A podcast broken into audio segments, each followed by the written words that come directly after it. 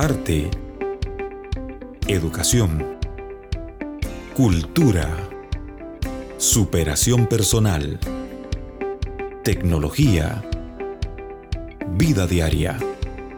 Descubre información importante sobre todos estos temas en nuestro podcast Te lo contamos. Bienvenidos a un nuevo episodio. Deseamos que sea de mucha información para todos nuestros oyentes.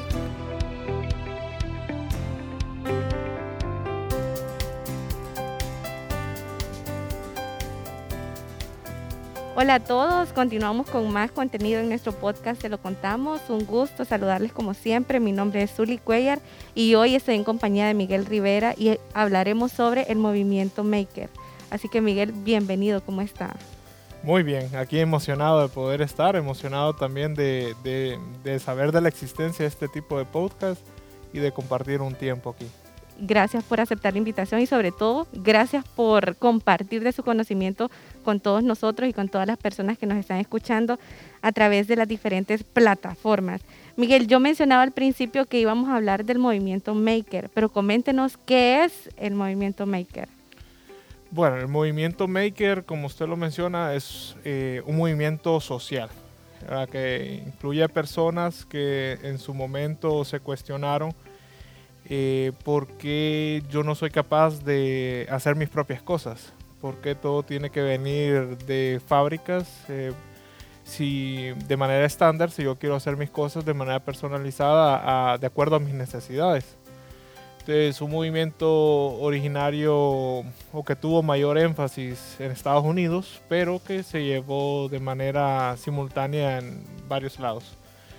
Eh, es importante mencionar que un maker eh, o un hacedor, como suele traducirse al español, eh, es una persona que hace, no necesariamente tiene que ser alguien que trabaje con placas electrónicas o, o, algo mecánico. En realidad, el que cocina, el que pinta, el que hace algo, el que hace algo creativamente, es un maker. Entonces, eh, recientemente esto ha tenido un auge por la filosofía del do it yourself, eh, hazlo tú mismo. Hazlo tú mismo. Correcto. Entonces eh, ha sido un movimiento en el cual se ha basado en tres pilares, creo que puedo resumirlo. ¿Y cuáles son esos pilares? el primero que le puedo mencionar es el acceso a, métodos de manufactura digitales, como puedo mencionarles como la impresión 3D, eh, lo que es el corte láser, CNC, eh, la fabricación de placas electrónicas. Eh, ese sería el primero. El segundo sería también que va de la mano con, la, con los métodos digitales de manufactura. la parte de que yo puedo hoy, hoy puedo diseñar algo y yo lo puedo compartir. Ah, lo puedo subir a repositorios y entonces alguien más en otro país quizás no necesariamente necesite saber diseñar en un software CAD, o sea, diseñar en 3D en la computadora. Solo descarga de manera gratuita estos diseños y ya lo puede fabricar. Wow. Entonces, digamos, eh, hoy yo diseño una, una silla y yo puedo subir mis diseños de manera voluntaria eh, con, digamos, con el afán de apoyar la comunidad y en al otro lado del mundo alguien puede estar descargando esos archivos y eh, utilizando las herramientas adecuadas puede construir la misma silla o puede modificar la silla y subir esas modificaciones como una mejora. Y el tercero podríamos decir que es eh, el acceso a servicios de prototipaje eh, mayor accesibilidad digamos eh, si hoy tengo una idea, pero digamos los, el, equipo o las herramientas son muy caras, yo puedo o buscar un makerspace, por ejemplo, que son áreas eh, em, patrocinadas por la comunidad donde están todas las herramientas y yo puedo llegar a hacer uso de esas herramientas para darle vida a mi idea. Entonces, si usted mira todos estos tres pilares, eh, van alrededor de lo que se llama una comunidad. Ah, ok. Y eso es realmente interesante, saber que esa comunidad se puede expandir y que también se puede dar a nivel local. Y eso también da paso a mi siguiente inquietud, Miguel. Por ejemplo, usted mencionaba los tres pilares, pero usted considera también que hay algunos otros principios para prevalecer ese movimiento o no? Sí, eh, digamos que una de las características principales del, de un maker tiene que ser que le gusta aprender. Tiene que, ser una persona que, que sienta, digamos, como, como máxima recompensa de hacer una actividad, de aprender algo nuevo, el aprendizaje. Tal vez no tanto el resultado de haberlo hecho, pero sí el, eh, disfrutar el proceso que no siempre es eh, algo, digamos, eh, placentero, digamos. Hay veces que hay frustración, hay desvelos por querer lograr algo. Tal vez hay frustraciones porque uno quisiera darle vida a un proyecto bien complicado, pero tiene que iniciar paso a paso, tratando de entenderlo lo, lo más fácil e ir escalando poco a poco. Entonces, solo aquel que disfruta el proceso es alguien que puede prevalecer en este movimiento. Y me encanta eso de disfrutar el proceso, que aunque la actividad o lo que nosotros vayamos a hacer el proyecto no resulte de manera satisfactoria, siempre todo nos deja un aprendizaje. Y hablando de todo eso, Miguel, por ejemplo, que el movimiento Maker, que es algo que está en auge, también está bien en auge STEAM, que por sus eh, símbolos o abreviaciones ciencia, tecnología, ingeniería, arte y matemáticas. Pero estas dos cosas son lo mismo o es diferente? Mm, no son realmente lo mismo. Eh, lo que vemos como STEAM es algo que mm, podríamos decir que, apoya bastante al movimiento ah, Maker. Porque el STEAM se aplica desde los niveles eh, más bajos, o sea, desde, se puede aplicar desde preescolar o incluso desde antes. Entonces, ¿qué va haciendo esto? Va formando en lo que es eh, la niñez, desde la niñez o la infancia, va desarrollando ese sentido de, podemos llamarlo en algunos casos ingenieril, en otros casos eh, artístico, porque incluye el arte, eh, de poder hacer yo mis propias cosas, de acuerdo a mis preferencias no conformarme con algo que está hecho en masa para, para todo mundo, sino que yo soy una persona única, tengo mis gustos, tengo mis preferencias, entonces, ¿por qué no hacerlo yo, de, eh, hacerlo yo mismo, verdad? Sí. Entonces, eh, considero que el, el, eh, lo que es el STEAM promueve eso, desde temprana edad, la cultura de ser un maker. Ah, ok. Y gracias por dejar claro esa parte. Usted lo ha mencionado a lo largo de esta conversación, por ejemplo, que el movimiento Maker va bien de la mano de los procesos tecnológicos, la impresión 3D, la robótica, entre otros aspectos. Pero usted considera que cómo se ha vivido aquí en nuestro país, cómo se ha vivido ese movimiento. Pues fíjese que si hablamos de comunidad, aún, si hablamos de comunidad y nos comparamos a otros países, aún estamos en pañales, para serles sincero. Em, bueno, yo he tenido la oportunidad de, estar en ciertos eventos eh, de Maker en, Estados Unidos, por ejemplo, y lo que se vive allá en cuanto a comunidad es algo sin precedentes, la verdad. Eh, el hecho de, de, esa satisfacción que, puede sentir alguien por ayudar o por transmitir conocimiento a alguien más sin esperar nada a cambio. Eh, el hecho de estar, eh, ver también el apoyo de empresas eh, para realizar dichas actividades es sorprendente también, es algo que, que, bueno, que nosotros aquí tenemos la responsabilidad de, de poder llegar a ese nivel.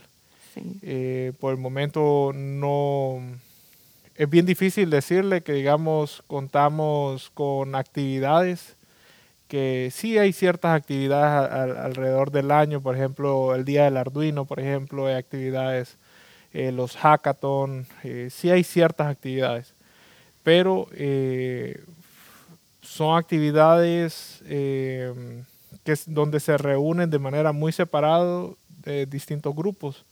Entonces ya las actividades maker así eh, grandes envuelven a toda la comunidad, no solo digamos los que programan, no solo los que hacen cosas mecánicas, no solo eh, los que pintan, o sea, una actividad maker o una comunidad maker es donde se, se hace un conjunto de todas estas personas que, que crean cosas. Y usted que ahorita está dentro de la comunidad y de ese movimiento, ¿cuáles consideran que son esos factores que limitan que este movimiento crezca aún más en nuestro país?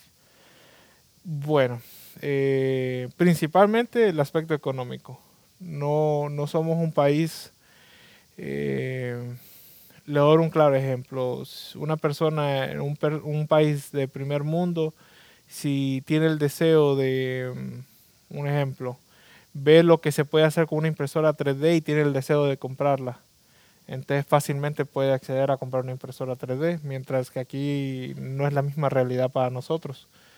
Eh, o si quiere eh, aprender, por ejemplo, a hacer cosas con cuero, eh, se va a dar cuenta de que necesita comprar un montón de herramientas y tal vez no va a tener el ingreso económico para poder hacerlo.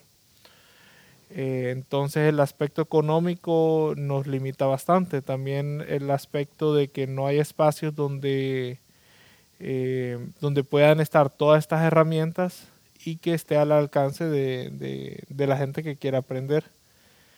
Eh, otra limitante que poco a poco se va reduciendo es, eh, digamos, esta cultura vieja que, tenían tal vez las generaciones anteriores, en las cuales si yo tenía un conocimiento y me costó conseguir ese conocimiento, yo no, no lo comparto, porque siento que si lo comparto estoy, estoy alimentando al que va a competir contra mí para un puesto de trabajo o para una oportunidad, etcétera.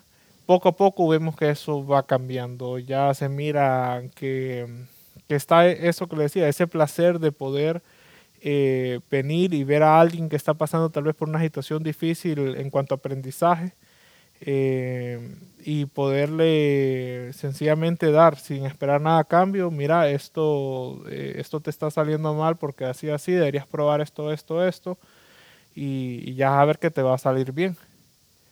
Entonces, y sentir eso, que tal vez hoy eh, esa otra persona puede ser la que necesite un consejo o, o tal vez está haciendo algo mal, y que el día de mañana lo, usted puede estar en esa posición, queriendo aprender algo y que sea algo complicado y que venga alguien más experto y que le pueda apoyar. Totalmente de acuerdo. Miguel, gracias a que usted está aquí este día conversando y compartiendo de su conocimiento. ¿Qué va a pasar, por ejemplo, que ya ahora conocemos qué es, cuáles son los limitantes y cómo se vive ese movimiento o esa comunidad aquí en nuestro país? ¿Qué pasa, por ejemplo, si alguien de lo que las personas que nos está escuchando desea permanecer, pertenecer a este movimiento? ¿A dónde debe acudir para vivir esa experiencia o adentrarse a ese mundo maker? ¿Existe algún emprendimiento aquí en nuestro país o grupos que impulsen este movimiento como tal? Sí, claro, sí hay, sí hay digamos, movimientos. Eh, una buena estrategia puede ser eh, acudir a escuelas como en la que estamos aquí, que cuentan con ciertas de estas herramientas. Eh, eso sin duda promueve o incentiva los inicios de un movimiento maker, de formar una microcomunidad, ya para luego mm, hacer llamados eh, a diferentes microcomunidades para poder hacer eventos ya más grandes, ¿verdad? También hay otros emprendimientos, eh, eh, bueno, es que pudiera mencionar tanto porque el movimiento maker es tan grande, ¿verdad? No solamente, yo le pudiera decir algo más relacionado al área nuestra, que es la parte como impresión 3D, corte láser, CNC. Eh, pero como le decía, hay, hay cuestiones de, de, escultura, por ejemplo, o la parte culinaria o la parte, eh, bueno, ya la mencioné, la parte artística, eh, tantas cosas que, se puede hacer. Es como buscar un hobby, buscar a alguien quizás que ya esté dentro del hobby y, que tenga eh, ese, ¿cómo decirlo? que tenga ese, bueno, ese maker adentro que le gusta compartir su conocimiento. Entonces, eh, y la otra parte, si, si, está la posibilidad de poder eh, invertir en sus propias herramientas y tiene el deseo de, adquirir eh, ciertas destrezas, pues que lo haga, porque hoy en día, así como está eh, de fácil el acceso al conocimiento, entonces eh, si, el, si el ámbito económico no es una limitante, entonces no debería haber una limitante para poder aprender algo nuevo. Algo nuevo. Es que realmente el movimiento maker y la parte tecnológica es tan fascinante porque cada vez se va actualizando, hay nuevos procesos y como usted lo mencionaba, ahora en día es tan fácil el acceso a la información.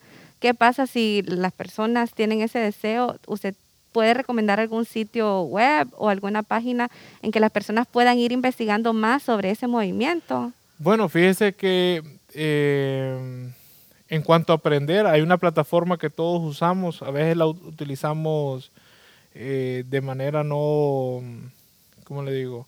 No constructiva, pero eh, está la plataforma de YouTube donde podemos encontrar tantos contenidos.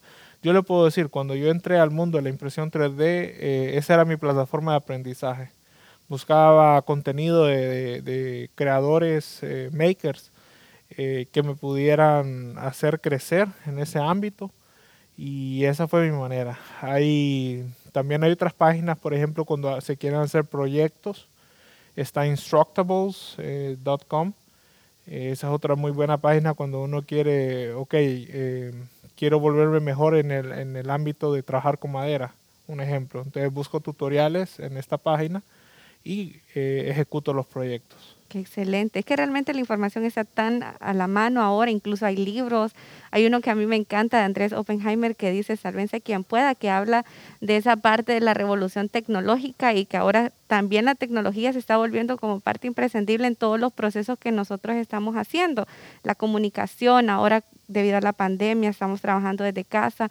Tenemos aún más fácil el acceso a esas plataformas que también usted mencionaba algún consejo, Miguel, que usted quiera compartir con las personas que tienen ese deseo o ese movimiento o ese maker en su interior para que puedan potenciarlo, empoderarlo y formar parte ahora de esa comunidad? Que no tengan miedo, principalmente, que no tengan miedo y que disfruten el proceso. Si no se disfruta el proceso, no se puede perseverar. Eh, y la mayor recompensa al hacer un proyecto, aunque salga mal a la primera, aunque salga mal a la segunda, a la tercera o las cuantas veces sea necesario, es saber eh, de que con cada intento se está aprendiendo. Claro, y es ahí donde se puede también decir de que no importa las veces que fallemos, no es que estamos fallando, sino que realmente estamos aprendiendo y cada vez vamos a ir mejorando. Miguel, realmente agradecemos que nos haya compartido de su conocimiento. Ahora ya sabemos que es un movimiento maker. A las personas que nos están escuchando, si están interesados en pertenecer o incentivar y motivar ese movimiento, que también puedan contactarlos en su página de Craft 3D, ver todos los proyectos, ¿verdad? ¿Cómo tienen sus páginas, sus redes? Sí, en, Facebook nos pueden encontrar como Craft 3D HN. Ah, ok. Entonces ahí ustedes también pueden ver, al igual que yo, todos esos proyectos, motivarse y adentrarse a este mundo tecnológico que ahora es una nueva normalidad también, que puedan impulsarlo. Así que Miguel, por parte del Centro Cultural San Pedrano, agradecemos nuevamente que haya compartido ese conocimiento con todos nosotros y las personas que nos están escuchando a través de las diferentes plataformas. A usted que nos sigue escuchando, le invitamos a que siga pendiente de los próximos episodios y de los próximos contenidos que les compartiremos. Hasta la próxima. Muchas gracias. Hasta la próxima. Gracias por escucharnos. Síguenos en nuestras redes sociales. Te lo contamos, un programa producido por el Centro Cultural San Pedrano. Lo mejor del centro está en el centro.